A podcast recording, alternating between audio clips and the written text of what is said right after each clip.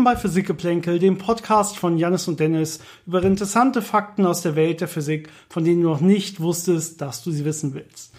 Und bevor wir heute mit der eigentlichen Folge loslegen, die, wie ihr wahrscheinlich schon gesehen habt, äh, über die dunkle Energie geht diesmal, ähm, wollen wir kurz eine, auf eine Zuschauerfrage oder Zuhörerfrage besser gesagt eingehen, die uns erreicht hat, diesmal über Instagram.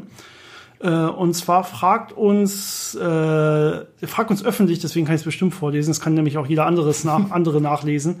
Äh, Laru Music fragt uns, hallo, ich habe da mal eine Frage zur dunklen Materie. Also jetzt nicht verwechseln, hier geht's in der Frage geht's jetzt über dunkle Materie und nicht dunkle Energie. Ich hoffe, den Unterschied machen wir auch jetzt gleich in der Folge nochmal klar.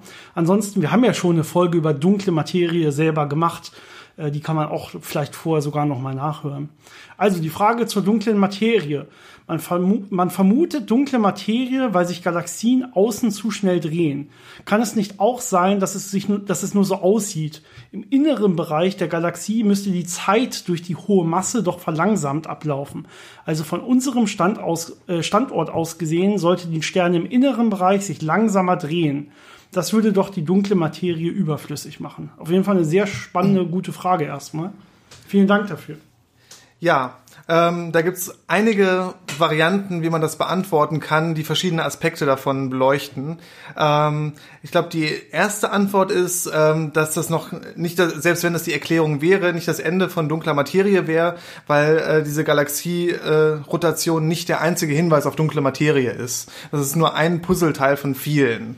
Ähm, und weiterhin ist ja das Problem, äh, weswegen man dunkle Materie unter anderem postuliert hat, dass sich, äh, wenn man weit außen in die Galaxie guckt, äh, die Rotation schneller ist, als man das erwartet. Es ist nicht so, dass es innen langsamer ist, als man das erwartet, sondern außen dreht es sich schneller, als man erwartet. Das ist ein großer Unterschied. Und zwar ist es ja so, dass ich mir die Galaxie angucke mit der sichtbaren Materie und dann auf die Masse schließen kann und dann berechnen kann, wie schnell soll, sie, soll sich in welchem Abstand diese Galaxie drehen. Und jetzt hat man beobachtet, dass das genauso äh, passiert im inneren Bereich. Aber wenn man weiter nach außen guckt, sieht man, da dreht es sich schneller als erwartet. Und das sieht dann so aus, als ob da weiter außen noch viel Materie vorhanden sein muss. Und das ist dann eben die dunkle Materie. Genau, eine andere Sache ist natürlich, dass man offensichtlich wissen ja Physiker über die Zeitdilatation und können das natürlich ganz normal mit berechnen. Das heißt, es ist nicht so, dass man äh, solche Sachen einfach mal bei der Berechnung spontan vergessen würde, sondern natürlich sind all diese Effekte in diesen ganzen Theorien mit drin und auch in diesen äh, erwarteten Ergebnissen mit drin, die dann abweichen von den beobachteten Ergebnissen. Also ähm, in Wirklichkeit ist es so, dass quasi die Zeitdilatation ähm, also die, dass die quasi nicht dazu beiträgt, nicht wirklich dazu beiträgt, wie groß jetzt wirklich die Rotationsgeschwindigkeit eines Sterns um das schwarze Loch äh, einer Galaxie zum Beispiel ist. Der Stern ist viel zu weit im Durchschnitt zumindest von dem schwarzen Loch zum Beispiel entfernt, als dass da die Zeitdilatation groß reinspielen würde. Äh, und auch ein Stern ist von dem nächsten Stern im Durchschnitt viel zu weit entfernt, als dass es wirklich einen großen Unterschied für die Umlaufgeschwindigkeiten macht ähm, ähm, wie jetzt da die Zeit langsamer läuft. Also ja, natürlich läuft sie da ein bisschen langsamer im Inneren der Galaxie im Durchschnitt als im Äußeren, vor allen Dingen aufgrund des großen schwarzen Loches. Aber ähm, das ist mit einbezogen und diese Effekte sind in dem Fall sehr, sehr, sehr klein und auch mit erwartet. Und da verhält es sich auch genauso wie, wie erwartet. Das ist das, was Janis gerade sagte.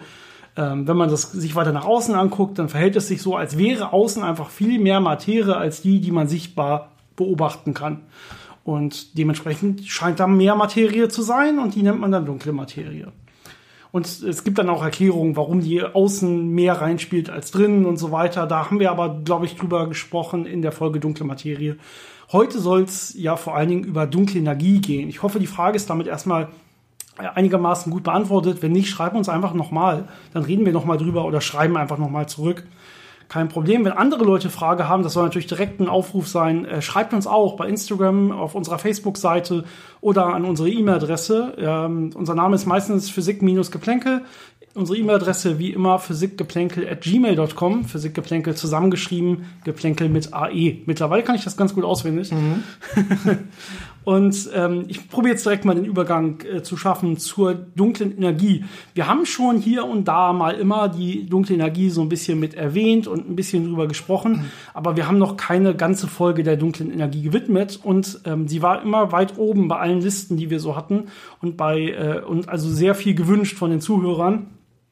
Deswegen wollten wir jetzt diese eine Folge machen, äh, auch wenn sie vielleicht nicht ganz so lang wird, wenn denn das Grundproblem bei dunklen Energie ist, dass das mehr oder weniger das im Universum ist, wo die Physik noch am wenigsten drüber weiß. Wir wissen quasi, äh, welche Phänomene wir, Phänomene wir beschreiben wollen und was das Problem ist und so weiter, aber wir haben noch nicht richtig einen Lösungsansatz. Und wir nennen das eigentlich erstmal nur dunkle Energie, aber wir wissen noch gar nicht, was es ist. Ganz im Gegensatz zur dunklen Materie, vielleicht um diesen Schritt zu machen. Bei der dunklen Materie sind wir uns sehr, sehr sicher. Da gibt es diese Teilchen, die müssen die und die Eigenschaften haben und die und die Massenbereiche haben und so weiter. Und wir haben nur die expliziten Teilchen noch nicht gefunden. Aber wir wissen sehr, sehr viel darüber, glauben wir zumindest zu wissen. Natürlich weiß man es erst wirklich, wenn man es gefunden hat nachher. Aber bei der dunklen Energie sind wir sehr, sehr viel weiter weg. Äh, was man ungefähr sagen kann, wenn man zum, wenn man so die Berechnung macht, wenn man sich das Universum anguckt, wir können, werden gleich genau darüber eingehen, was man sich wirklich angeguckt hat. Also es gibt wieder die kosmische Hintergrundstrahlung zum Beispiel, die man sich hier angucken kann, genauer und äh, sowas wie Galaxienbewegung, die, die Ausdehnung des Universums an sich. Wenn man das alles in Betracht zieht, dann sieht man, dass die dunkle Energie ungefähr nach aktuellen Daten so um die 78, 68 Prozent der Gesamtenergie des Universums äh, widerspiegelt. Also 68 Prozent stecken in dunkler Energie, was auch immer das bedeutet oder was auch immer das nachher ist. Ähm, das ist, wie gesagt, erstmal so, so ein Name. Aber man kann diese Abschätzung ganz gut treffen. Und man kann äh, dementsprechend auch für eine Dichte der dunklen Energie mehr oder weniger eine Abschätzung treffen. Und die ist erstmal deutlich kleiner als zum Beispiel die Dichte von dunkler Materie oder von normaler Materie. Äh, der Vorteil von dunkler Energie ist, dass sie über alles und äh, wenn sie überall ist und in der klassischen Theorie ist sie auch homogen verteilt, konstant verteilt, dann äh, macht es deswegen direkt einen so großen Einfluss und äh, hat dementsprechend auch eine höhere Energie, einen höheren Gesamtenergieanteil nachher, obwohl deren eigentliche Energiedichte, also an einem Ort zum Beispiel geguckt, deutlich kleiner ist. Ja, deswegen macht die dunkle Energie vor allen Dingen dann was aus, wenn man auf ganz, ganz große Distanzen schaut. Und ist eigentlich für so lokale Berechnungen erstmal überhaupt nicht nötig dieser Effekt auf großen Skalen war auch das erste, was die Hinweise geliefert hat darauf, dass es die dunkle Energie geben muss. Und zwar hat man sich äh, Supernova vom Typ 1a angeguckt. Das sind äh, Supernova, die sehr gut verstanden sind, wie die Helligkeit äh, da ähm, aussehen muss, wenn man die misst. Und damit kann man dann sagen, wie weit weg war diese Supernova, indem ich äh, gucke, sie muss diese Helligkeit gehabt haben. Ich beobachte hier aber nur diese Helligkeit, das heißt, es muss so weit weg gewesen sein.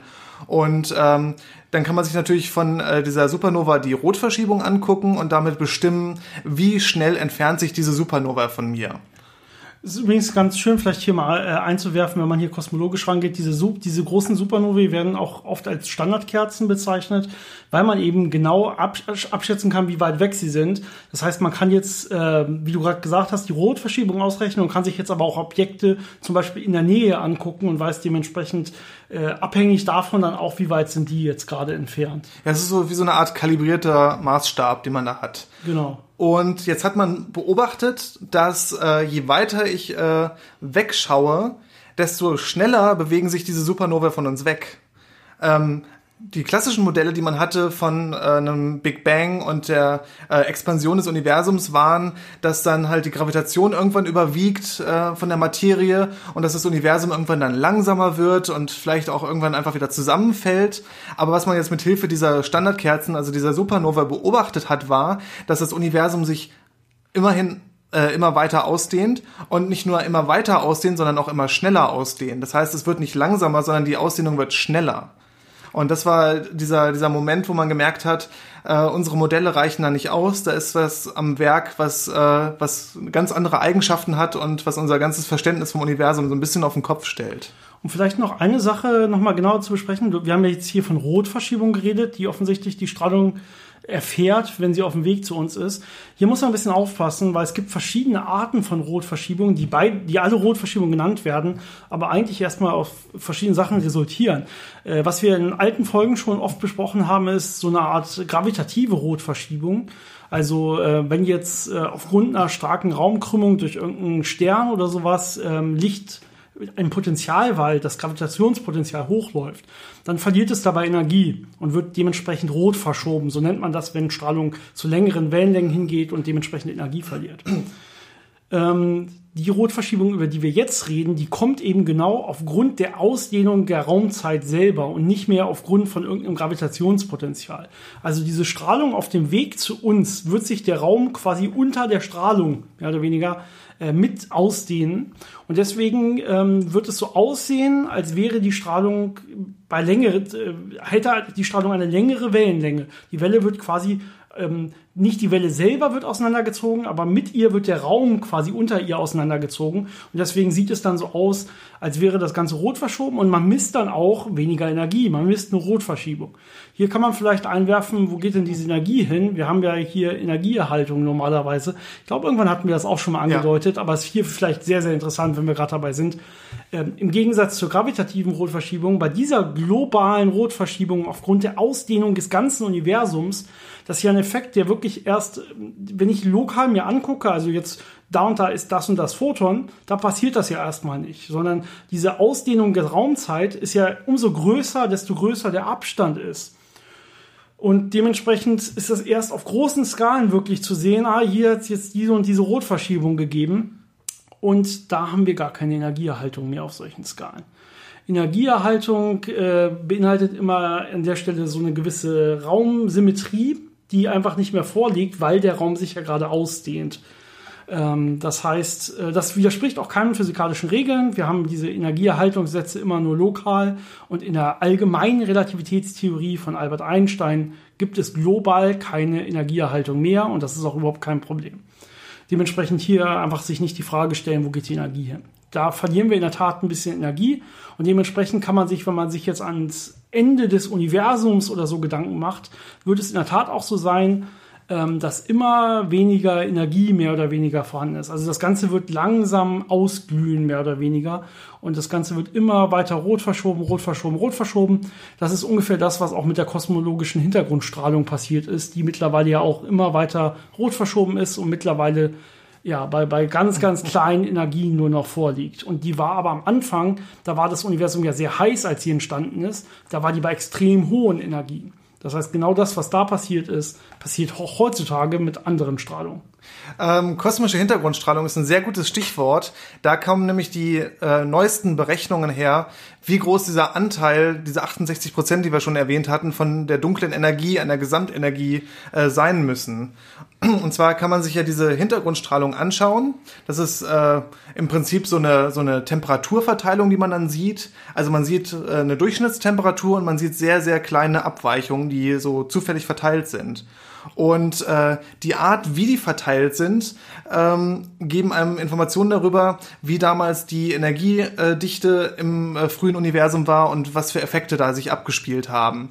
Und jetzt kann man äh, Modelle basteln, die einem diese Fluktuation, also diese, diese Abweichungen erklären und hat dann äh, eben ein paar freie Parameter, ähm, die man dann an die Messungen fitten kann. Und dann sieht man, dass äh, normale Materie mit äh, wenigen Prozent da eingeht, dann dunkle Materie mit äh, bisschen um die 20 Prozent und eben diese 68 Prozent unerklärt bleiben äh, die aber diesen ausdehnenden Effekt haben. Und das hat man dann dunkle Energie genannt. Genau, also das, die, die dunkle Energie hat quasi diesen ausdehnenden Effekt. Im Gegensatz dazu haben wir die ganz normale Materie, die ja gravitativ wechselwirkt und damit auch auf die Raumzeit selber quasi so eine Art anziehenden Effekt hat. Das heißt, das Universum selber äh, würde, wenn wir hätten wir nur die sichtbare Materie, ähm, dann wären wir unter von so einem sogenannten kritischen Punkt. Das heißt, das Universum würde sich in Wirklichkeit nicht immer weiter ausdehnen, sondern diese Ausdehnung, getrieben durch die ursprüngliche Inflation, würde irgendwann zu einem Erliegen kommen und das Ganze würde sich unter der Gravitation sogar wieder zusammenziehen. Ja, bis es irgendwann wieder zu einer Art Urknall zusammengezogen ist. So kann man sich das vielleicht vorstellen. Ähm, dementsprechend ist immer die Frage, haben wir so viel dunkle Energie, dass es diesen Effekt des Zusammenziehens der normalen Materie überwiegt. Und das ist hier offensichtlich der Fall. Also das sind so, Gegenspieler, die wir ja quasi haben. Normale Materie und dunkle Energie. Ja, äh, in den letzten Jahren, gerade auch mit Beiträgen von dem Nobelpreisträger Peebles, was wir ja in der letzten Folge ein bisschen erzählt hatten, über so Simulationen, die äh, den Anfang des Universums und die Entwicklung des Universums betreffen. Ähm, da hat man viel darüber gelernt, wie sich die großen Strukturen im Universum gebildet haben. Und jetzt kann man einen Supercomputer mit äh, Anfangsdaten füttern und gucken, wie sieht das Universum aus, wenn ich sich das mit den äh, physikalischen Gesetzen entwickeln lasse. Und wenn man keine dunkle Energie hat, sieht das Ergebnis merkwürdig aus. Wenn man dunkle Energie äh, als Anfangsbedingung mit hineinpackt, dann sieht das Universum sehr ähnlich aus zu dem, was wir äh, mit Teleskopen beobachten können. Das heißt, diese Modelle zeigen auch, dass äh, dunkle Energie nötig ist, um das Universum, wie wir es heute beobachten, zu erklären. Das ist immer ein sehr guter Hinweis, wenn man eben äh, Simulationen hat und die äh, die Realität äh, sehr gut beschreiben können, wenn man äh, ja Annahmen trifft, die realistisch erscheinen, weil man aus anderen Messungen äh, Ergebnisse hat, die man da irgendwie interpretieren musste. Und jetzt hat man diese Beobachtungen gemacht und noch ein paar andere Beobachtungen und äh, die zeigen alle äh, ähnliche Eigenschaften auf. Und jetzt versucht man natürlich äh, eine Erklärung zu finden innerhalb der gängigen Theorien oder vielleicht auch leicht außerhalb der gängigen Theorien, ähm, die das erklären kann. Und ähm, eine Variante, wie man so eine Expansion erklären kann, ist die sogenannte kosmologische Konstante. Das ist in Wirklichkeit innerhalb der gängigen Theorien. Es ist gar nicht außerhalb, auch wenn das anfangs gar nicht in Betracht gezogen wurde. Denn wir haben ja die allgemeine Relativitätstheorie von Albert Einstein, die normalerweise diese ganzen kosmologischen Sachen beschreibt und probiert zu erklären, aufgrund von dieser Raum, von diesen Raumzeitkrümmungen und von der Beschreibung der Raumzeit selber. Und äh, in Wirklichkeit gibt es da einen Term, der hat die jetzt sogenannte kosmologische Konstante mit drin. Und die, äh, wenn die jetzt nicht null ist, sondern irgendeinen anderen Wert hat, würde die eben genau solche Effekte wie die dunkle Energie beschreiben. Nur ähm, ja, war das erstmal quasi gar nicht nötig. Also die kann ja, der kann ja auch null sein. Dementsprechend hat Albert Einstein selber auch erstmal gesagt, ja, diesen Term, den setzen wir erstmal einfach null und probieren damit quasi das Ganze sich vorzustellen, weil man gar nicht so richtig was damit anfangen kann.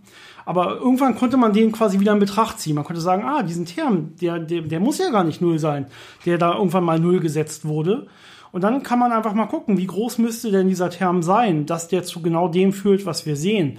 Und dann sieht man, ah, der kann sehr genau das, sehr gut und sehr genau das erklären, was wir wirklich messen können, wenn der einen speziellen Wert hat.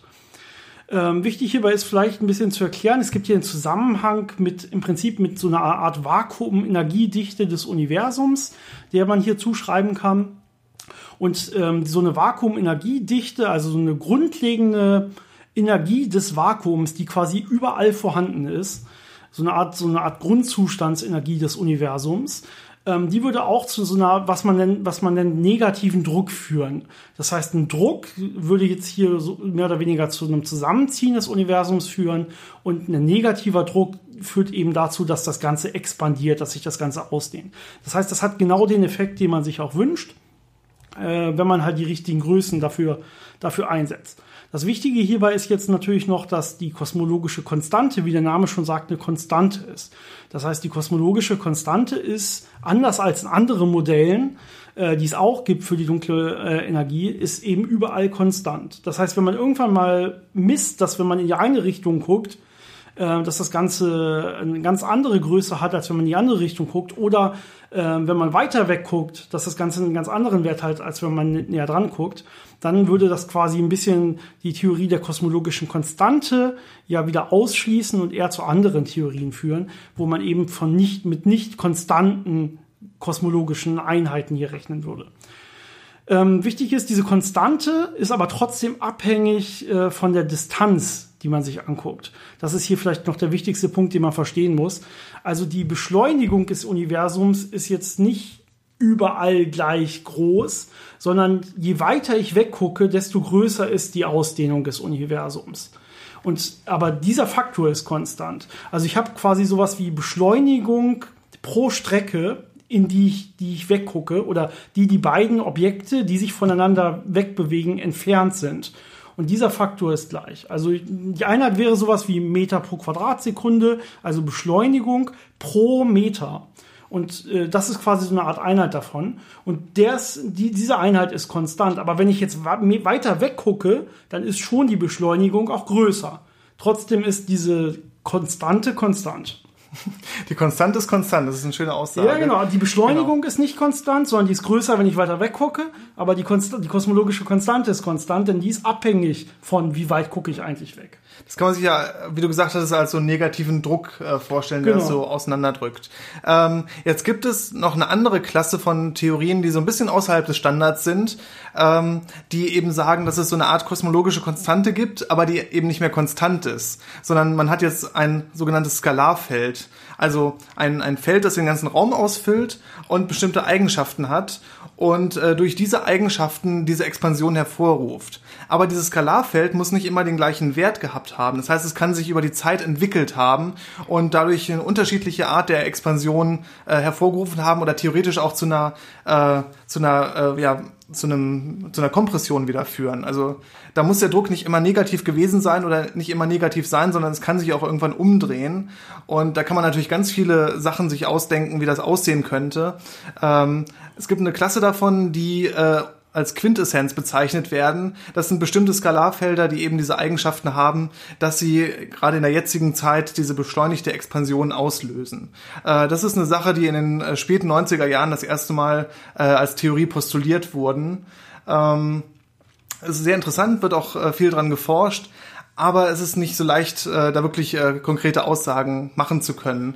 Ähm, eine Konsequenz von so einem Skalarfeld wäre unter anderem die Möglichkeit, dass es eine fünfte fundamentale Naturkraft gäbe. Ja. Also nicht nur Elektromagnetismus und schwache Wechselwirkung und starke Wechselwirkung und Gravitation, sondern noch eine weitere äh, fundamentale Naturkraft. Und es gibt relativ viele Experimente, die man auf der Erde oder auch äh, innerhalb des Sonnensystems gemacht hat, äh, wo man versucht hat, so eine fünfte Kraft zu finden. Und bisher waren alle Experimente negativ. Das heißt, man hat jetzt noch nicht so viele Hinweise darauf, dass das wirklich eine valide Theorie ist, außer dass es ein ganz schönes Modell ist, das das erklären könnte. Genau so. Äh, es gibt natürlich auch noch weitere Theorien, ähm, die diese Expansion des Universums beschreiben können. Ähm, eine sehr ja, interessante Art ist eigentlich so eine Art modifizierte allgemeine Relativitätstheorie. Also, dass man eben nicht einfach nur diesen ähm, Term nimmt, den man eh schon hat, sondern dass man probiert, die ganze Theorie so abzuwandeln, dass man diesen Term gar nicht braucht. Das Problem ist, erstens, es gibt sehr, sehr viele diese verschiedener, ja, modifizierte Gra äh, Gravitationstheorien, wo nicht ganz klar ist, welche ist jetzt hier wirklich realistisch, welche nicht.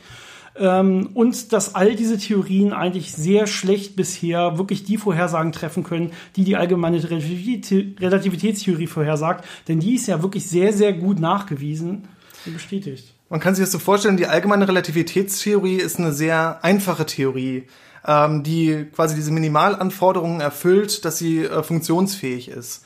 Äh, und das führt dann dazu, dass halt dieser, dieser, dieser ähm, äh, wie nennt man das, die Metrik, die Raumzeitmetrik da äh, in der Formel drin steht, aber jetzt nicht höhere Potenzen von dieser Raumzeitmetrik vorkommen. Das ist nicht verboten, aber es ist am einfachsten, wenn man die, nur die niedrigste Ordnung davon nimmt. Ja, sehr stark mathematisch an der Stelle, aber ja. Genau. Das, ist genau, das heißt, aber man kann sich vorstellen, man kann sich jetzt... Lineares Modell an der genau. Stelle mathematisch, ja. Und wir, man könnte ja sich jetzt höhere Potenzen, höhere Ordnungen, hoch zwei, hoch drei, hoch vier. Genau, und da gibt es ganz viele verschiedene Modelle, wo genau. man das kombinieren kann und da neue Wechselwirkungen zwischen diesen äh, Ordnungen einführen kann. Also da gibt es eine ganz große Vielfalt. Dann gibt es auch Modelle, die sagen, dass äh, das Graviton als äh, Austausch, also als Wechselwirkungsteilchen der Gravitation äh, nicht mehr masselos ist, sondern massebehaftet. Oder manche sagen, dass es doch wieder so einen Äther gibt, äh, der eigentlich schon äh, verloren geglaubt ist, äh, aber in einer leicht anderen Form. Und da gibt es ganz viele Möglichkeiten, wie man da Theorien stricken kann. Das Schöne ist, mittlerweile sind wir an einem Stand, äh, wo man viele dieser Theorien testen kann, zum Beispiel durch Gravitationswellenmessungen. Genau, vor allen Dingen durch diese neuen Gravitationswellenmessungen, die man, wo man wirklich schön sieht, wie äh, sind exakt die Signale, die ankommen von diesen Gravitationswellen und das mit den Theorien vergleichen kann und deswegen extrem viele solcher komplizierter Theorien auch ausschließen kann, direkt aufgrund dieser Messung. Also man kann auch genau nachweisen, wie schnell ist die Gravitation letztendlich. Da fallen schon so ein paar solcher Theorien raus, die dann dementsprechend eine Geschwindigkeit der Gravitation vorhersagen würden, die langsamer ist als die Lichtgeschwindigkeit. Das können wir größtenteils ausschließen. Also wir haben dann noch ein kleines Intervall, was möglich wäre, so dass es auch noch ein bisschen kleiner sein könnte als die Lichtgeschwindigkeit. Aber ein Haufen Theorien wurden quasi komplett direkt ausgeschlossen, als man diese erste Gravitationswelle gemessen hat. Genau, und es ist halt gerade eine sehr aktive Zeit, was äh, Fortschritte in diesem Gebiet angeht und sehr interessant. Es ist auch so, dass wirklich aufgrund dieser ja unbegrenzten Möglichkeiten und so weiter, aber aufgrund der sehr einfachen Theorie, der allgemeinen Relativitätstheorie, mit die so präzise Vorhersagen trifft, dass sich die meisten theoretischen Physiker wirklich einig sind, dass es sowas wie die dunkle Energie geben muss und dass die allgemeine Relativitätstheorie richtig ist an der Stelle und dass diese anderen Theorien vermutlich falsch sein werden und man irgendwann sowas findet wirklich. Eine Theorie, was das auch sein könnte, wäre zum Beispiel auch, dass ähm, das direkt zusammenhängt mit der dunklen Materie, die wir jetzt hier nicht verwechseln dürfen mit der dunklen Energie. Die haben eigentlich keinen direkten Zusammenhang. Aber es könnte zum Beispiel sein, dass dunkle Materie auch ähm, zerstrahlt nach einer gewissen Halbwertszeit in dunkle Energie, dass solche Effekte da irgendwie vorkommen und sowas. Ähm, das ist nicht ganz klar. Das würde wieder auch Rückschlüsse ziehen auf ein skalares äh, Feld der dunklen Energie letztendlich. Also es gibt ähm, viele Ideen und wie wir anfangs gesagt haben, in Wirklichkeit ist das quasi das Feld, wo wir am wenigsten drüber wissen. Und das hier hört man jetzt hier am Ende raus. Also es ist wirklich überhaupt nicht klar, was es ist. Die meisten sind sich relativ sicher, da gibt es was, ähm, was quasi diesen negativen Druck bewirkt, was einer kosmologischen Konstante entspricht und das ist letztendlich die dunkle Energie. Aber nachgewiesen ist das noch nicht. Und es gibt im Prinzip unendlich viele andere Theorien, die alle nicht ganz so schön wären und nicht so schön aussehen mathematisch und auch nicht dieselbe Vorhersagekraft bisher geliefert haben. Aber ganz ausschließen kann man das natürlich nicht.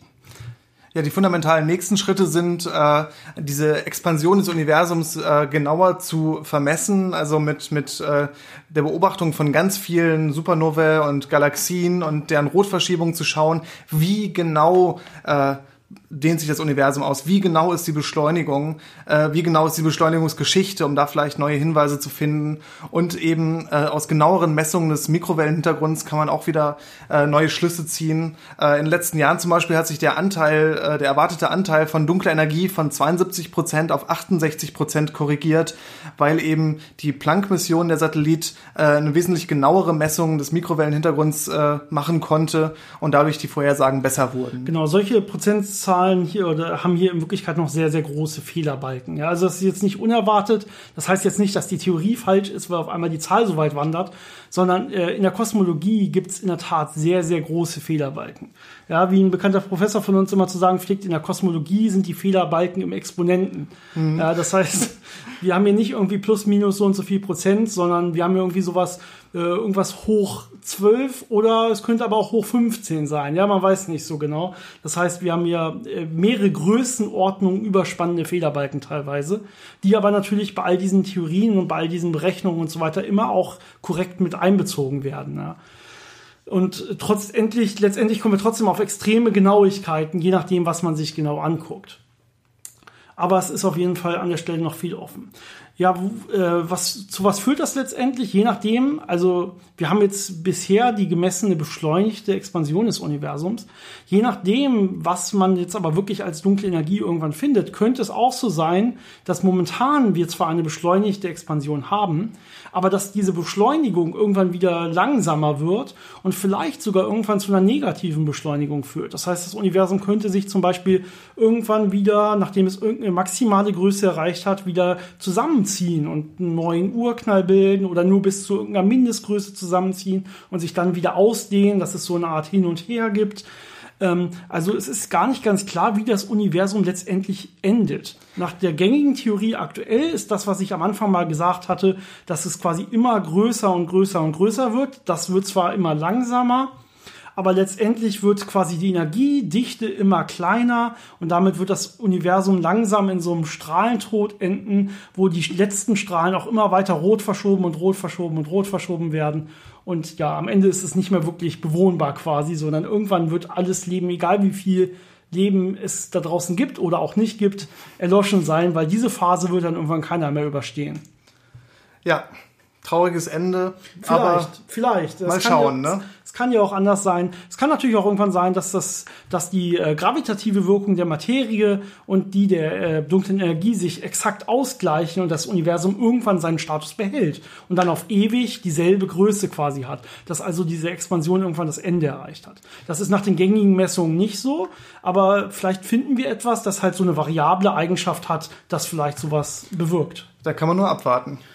Ja, vielleicht ist das das beste Ende, aber ähm, in Wirklichkeit ist das alles so weit entfernt.